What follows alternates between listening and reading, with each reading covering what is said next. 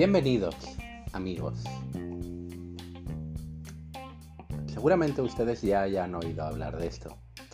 Hace algunos años estuvo bastante en boga, la verdad.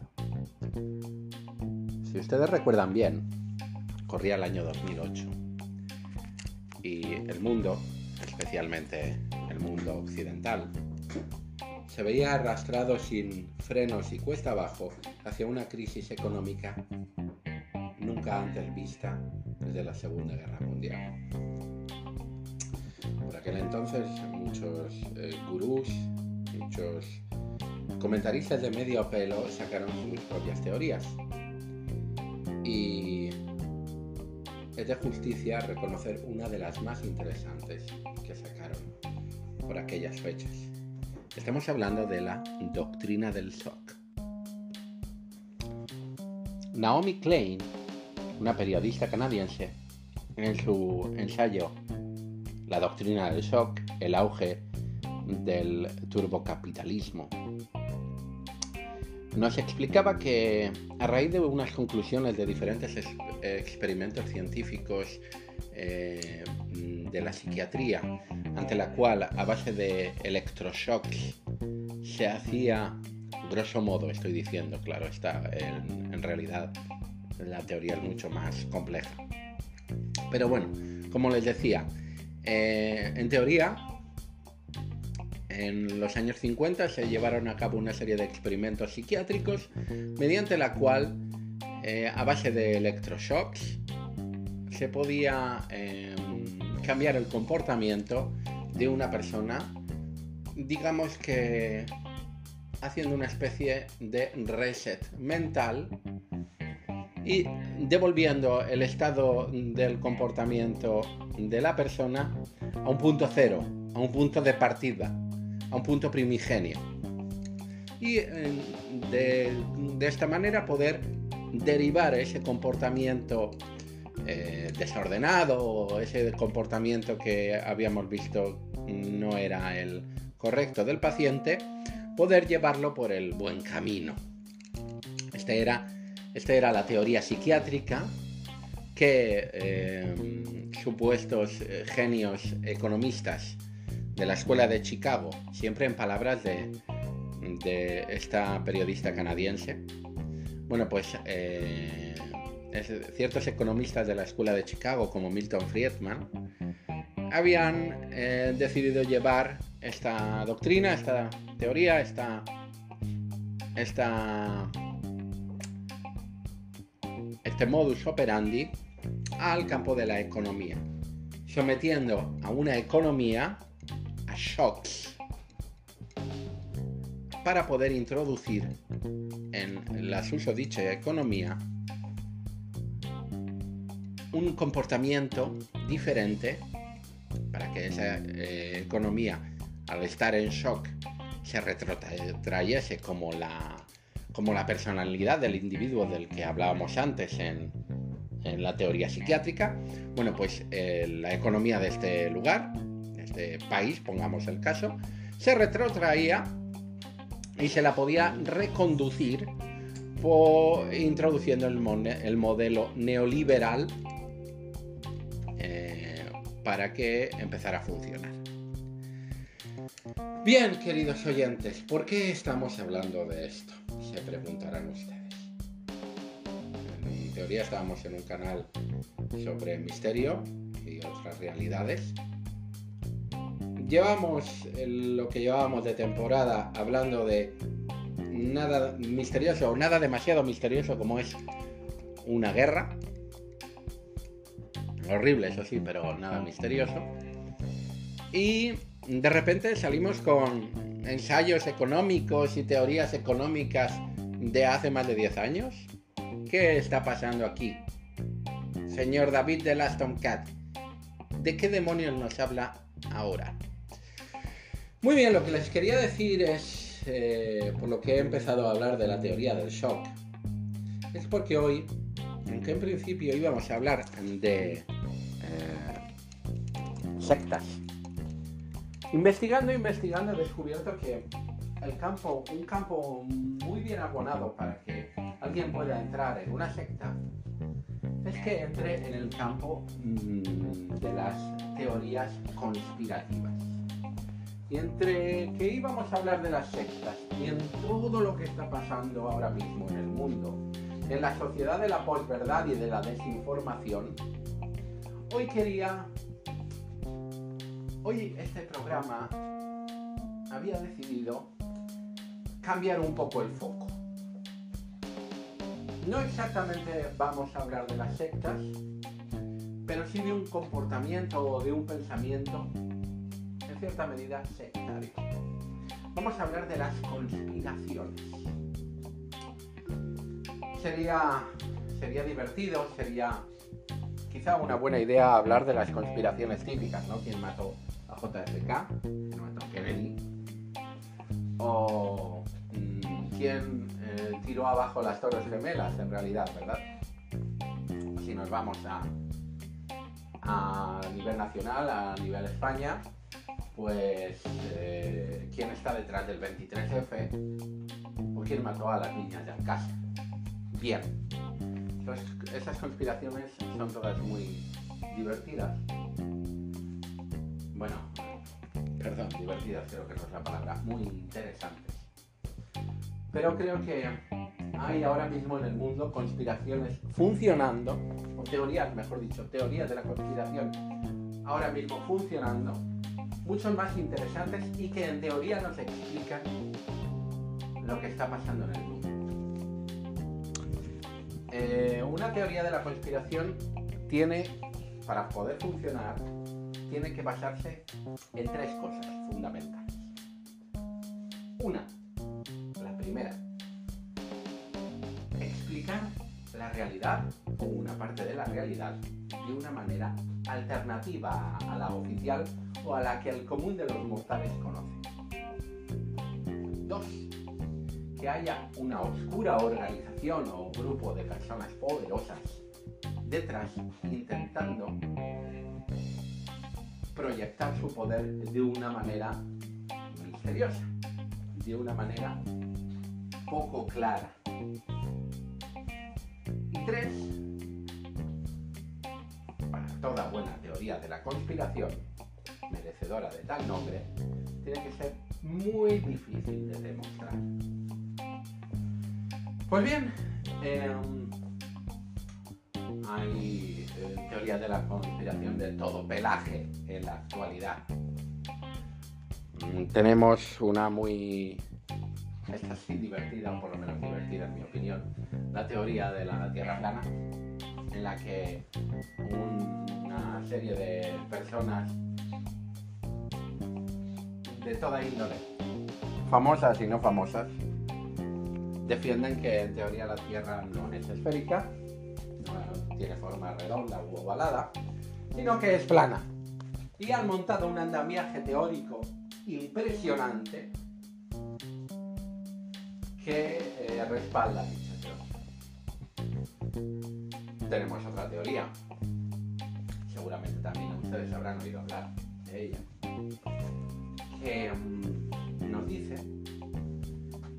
que las personas más poderosas del mundo en realidad no son humanos, son reptiles disfrazados de humanos, y sí, como, como en aquella vieja serie los años 80, en las que unas lagartonas se comían unos hámsteres descuajaringando sus mandíbulas como buenos lagartos que eran. Cuando nadie les miraba, cuando nadie podía ver sus ojos reptilianos y su piel verde asomando por debajo de un cosmético que no cumplía del todo su función. Pues bien, estos son solo unos, unos pequeños ejemplos, diminutos ejemplos, de teorías conspirativas que existen ahora. Sería muy largo de pensar y muy largo de analizar porque no puede ser, ni los fallos que, que sustentan estas teorías y otras muchas. Pero amigos, yo quería proponerles mi teoría. Seguramente será tan fácil de desmontar, o no. como la de la Tierra plana o la de los lagartos que dominan el mundo. Pero este esbozo de teoría conspirativa, porque por supuesto no, se, la, voy a explicar ah, al, al completo, ya que no la tengo clara. Pero esta teoría conspirativa nos puede quizá ayudar un poco a comprender el mundo, en el que estamos sumidos y eh, a lo mejor a pensar un poquito más allá. Quizás sí la podamos desechar y decir, va, es una tontería. Al igual que no hay eh, bajo de nosotros una columna de tortugas jósemicas sujetando la tierra plana, seguramente lo que les voy a contar a continuación no tenga demasiado sentido, pero a lo mejor consigue hacer que cada vez que encendemos nuestra televisión, nuestro teléfono móvil y escuchamos y vemos noticias sobre cómo está el mundo, podamos ver un poquito más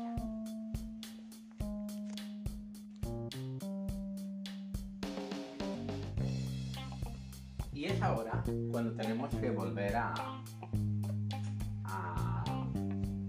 el libro publicado en 2007 del que hablábamos al principio de este podcast. Es ahora cuando tenemos que volver a hablar de, la doctrina del shock. Bien.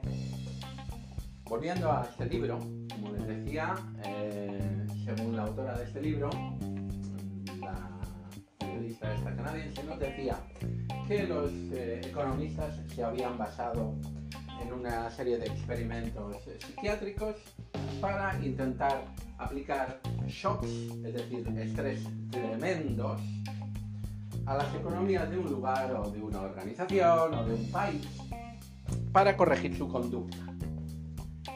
Bien, y para explicarnos cómo había pasado esto, porque no decía que esto era así porque sí, nos decía que esto ya había pasado, esto ya lo habían hecho. El primer momento en el que lo hicieron, y se lo vamos a explicar ahora muy rápido, rapidísimamente, aunque sería más interesante que leyeran el libro. Em, bueno, pues eh, la primera vez que esto, esta teoría, esta, esta experimentación se llevó a cabo fue en Chile en 1973, si mi memoria no me falla, estoy hablando de memoria, em, el señor Augusto Pinochet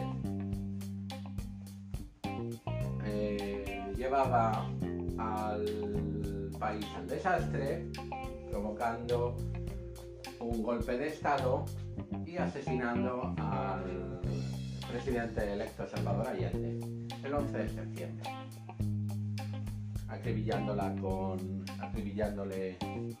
armas del ejército, asesinándolo en el Palacio de la Moneda. Bien, ¿qué había pasado aquí? Eh, Salvador Allende era un eh, político socialista que había llevado, acá había llevado a cabo profundas reformas políticas y económicas en el país acercándolo cada vez más a la vía socialista, al mundo comunista, por así decirlo. No era exactamente una dictadura eh, socialista del proletariado, pero se alejaba mucho del capitalismo que por aquellos entonces dominaba la economía estadounidense y europea occidental. Bien. ¿Qué pasó? Aparte de que se provocó una inflación, una huelga en el transporte brutal, etc., eh, se terminó llevando a cabo un golpe de Estado militar y poniendo un dictador. Para, a continuación, una vez depuesto el presidente, depuesto por la muerte, el presidente democrático de Chile, se le aplicaron reformas absolutamente neocapitalistas, neoliberales, llevando la economía por otro lugar completamente diferente por el que estaba habitando antes de este estado de shock al que se le había sometido con este golpe de estado de Pinochet. Como veis, como podemos ver, antes del golpe de estado teníamos un paciente, Chile, que tenía una conducta, se le aplicó una doctrina del shock con un golpe de estado y la conducta económica de este paciente, Chile, cambió completamente. Para bien, para mal, eso este programa no lo va a analizar. Pero aquí tenemos el primer ejemplo, uno de los primeros ejemplos que nos pone la autora canadiense de lo que es la doctrina del shock. Otro ejemplo sería eh, la guerra de las Malvinas, etc. Luego, este libro pasó a, hablarnos de bueno, este libro y los que lo defendieron en su día, ya por el 2008, pasó a decirnos que toda aquella crisis económica que sucedía, acuérdense, eh, Goldman Sachs eh, entró en bancarrota y se llevó con esa caída en picado, eh, junto con Lehman Brothers, la economía de muchísima gente y de muchísimos países. Esto hizo que muchos países, entre ellos muchos países de la Unión Europea, tuvieran que replantearse sus eh, formas económicas, sus potencialidades, sus presupuestos, etc. Un cataclismo económico que se llevó por delante la vida y esperanza de mucha gente y que provocó un seísmo político importante, haciendo que, por ejemplo, si nos ceñimos a España, eh, surgieran partidos a la izquierda y a la derecha de los dos grandes, del Partido Socialista y del Partido Popular, rompiendo un, eh, binomio, un bipartidismo que había existido desde que arrancó la democracia tras la muerte del dictador Franco en 1970. Esto no fue lo único que en teoría este shock producido por la crisis internacional de 2008 se llevó por delante. El sector de la construcción era lo que tiraba para, para adelante eh, con la economía en España. Era la locomotora que llevaba a la economía española por el buen camino, haciendo que se situara en el cuarto puesto a puntito de alcanzar el tercero perdón, en el quinto puesto a puntito de alcanzar el cuarto puesto de las economías de la Unión Europea. Teníamos a Gran Bretaña, Alemania y Francia como los tres países, las tres economías más importantes de Europa, y después a Italia. En el año 2007 España estaba a puntito de repasar a Italia como potencia económica y de ella tiraba el ladrillo. Bien, esta catástrofe económica hizo descarrilar ese tren y eh, dejó a España al borde de la bancarrota. No solo a España, un sinfín de países también. los que sean un poco talluditos recordarán cómo eh, Grecia entró en suspensión de pagos y eh, Italia, los PIBs, los famosos PIBs, Portugal, Italia, Grecia y España, junto con Irlanda, se iban cuesta abajo y sin frenos. El paro subió a unas tasas como no se conocían desde la posguerra en España, etc. Aquí tuvimos un shock que nos introdujo una serie, siempre en palabras de este libro, de políticas neoliberales, aparatando el despido, contrayendo los convenios laborales, etcétera, etcétera, etcétera. La doctrina del shock. Pero el tiempo pasó.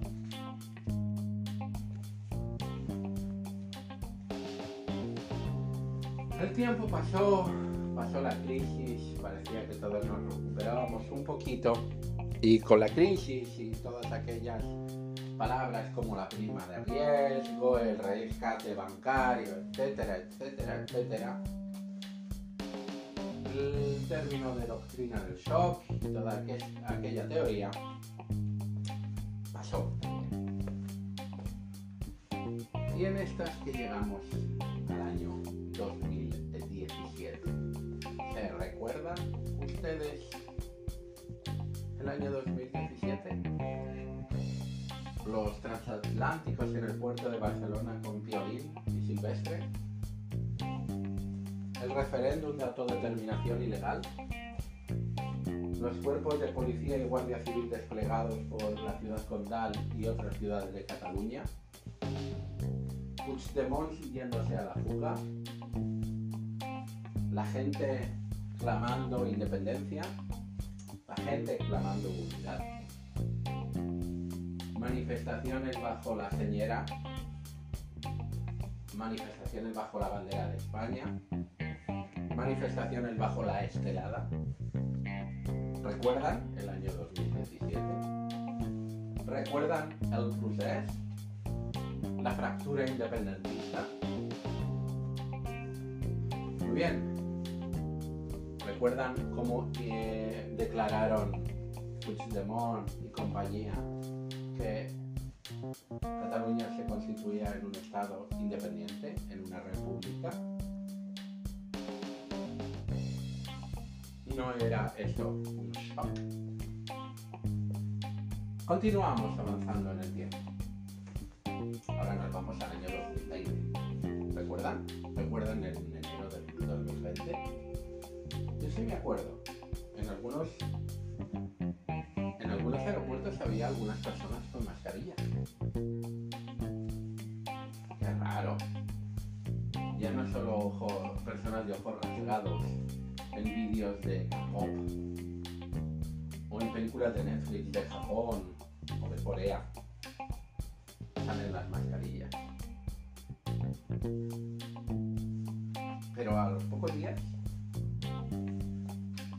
Los presidentes de todo el mundo, los líderes mundiales, explicando que había que quedarse en casa. Se paralizaba por primera vez en la historia la economía global gente en una inmensidad de países como nunca antes no podía salir de su casa. Confinamiento global. Era la pandemia del coronavirus. ¿Se acuerdan del COVID? Claro que se acuerdan. todavía no se ha ido. Todavía en muchos lugares andan con confinamientos. Todavía en muchos lugares se está informando de la cifra de contagios, muertes, nuevas infecciones. Pero todavía quedan en nuestras retinas las personas en el balcón aplaudiendo. Todavía quedan en nuestras retinas los camiones cargando cadáveres, como si de una guerra se tratara. todavía quedan detrás de nuestras retinas las fosas comunes para los indocumentados que habían muerto, que se enterraron en, las islas al lado de Manhattan, en la isla de Ellis, en Nueva York. Todavía queda en nuestro recuerdo como Bérgamo enterraba a miles de personas al día, como Madrid hacía lo mismo. La gente se quedó paralizada y aterrorizada, dispuesto a firmar un cheque en blanco ante sus políticos para que pararan eso, para que hicieran lo que fuera necesario para parar eso.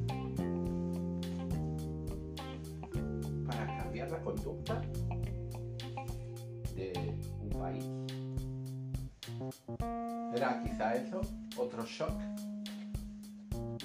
estaban poniendo en práctica otra doctrina del shock porque mucho se habló de si el virus era creado por el ser humano. Si lo había creado el ser humano, no sería para someter al mundo a un shock, para practicar de nuevo esa doctrina del shock. Continuemos andando por la historia. Nos podemos ir al 24 de febrero, hace una sola, unas pocas semanas atrás. Por primera vez desde la Segunda Guerra Mundial, un país soberano invadía a otro país soberano en Europa. Y no cualquier país, Rusia, con armamento nuclear que además nos decía a los atónicos occidentales que estaría dispuesto a usarlo si nos entrometíamos. Inmediatamente una serie de juegos de geopolítica y geoestrategia se pusieron en marcha, mientras cada día, a todas horas, en nuestro mundo hiperconectado y sobreinformado, veíamos cómo caían cohetes, cómo eh, derribaban aviones, cómo los tanques desfilaban por las ciudades un sinfín de estrategas, militares, políticos que, que saben de guerra y políticos que no saben de guerra pero dicen que saben de guerra, especialistas de todo índole y pelaje nos hablaban a todas horas de la guerra, la guerra, la guerra y más guerra. Un servidor también, por supuesto. Y ahora, y ahora nos dicen que vamos a subir nuestro presupuesto militar. Vamos a sacar dinero para comprar más armas, para fabricar más armas, para invertir en guerra, para enviar más armas. Y esto da igual donde lo estén escuchando, que seguramente será la política de su gobierno. Pero no solo. También hemos escuchado que eh, no vamos a dejar avanzar ni un solo paso en nuestro grupo de poder a otro grupo de poder. Y otra vez, aquí da igual. De dónde sea usted, que su gobierno estará pensando en esto o y lo estará diciendo. No sabemos qué más medidas se van a tomar de momento, pero no estamos acaso ante otro shock, ante, ante otro tratamiento de shock. Yo no lo sé, no estoy seguro. Pero con todo lo que les he citado antes, esta música me suena.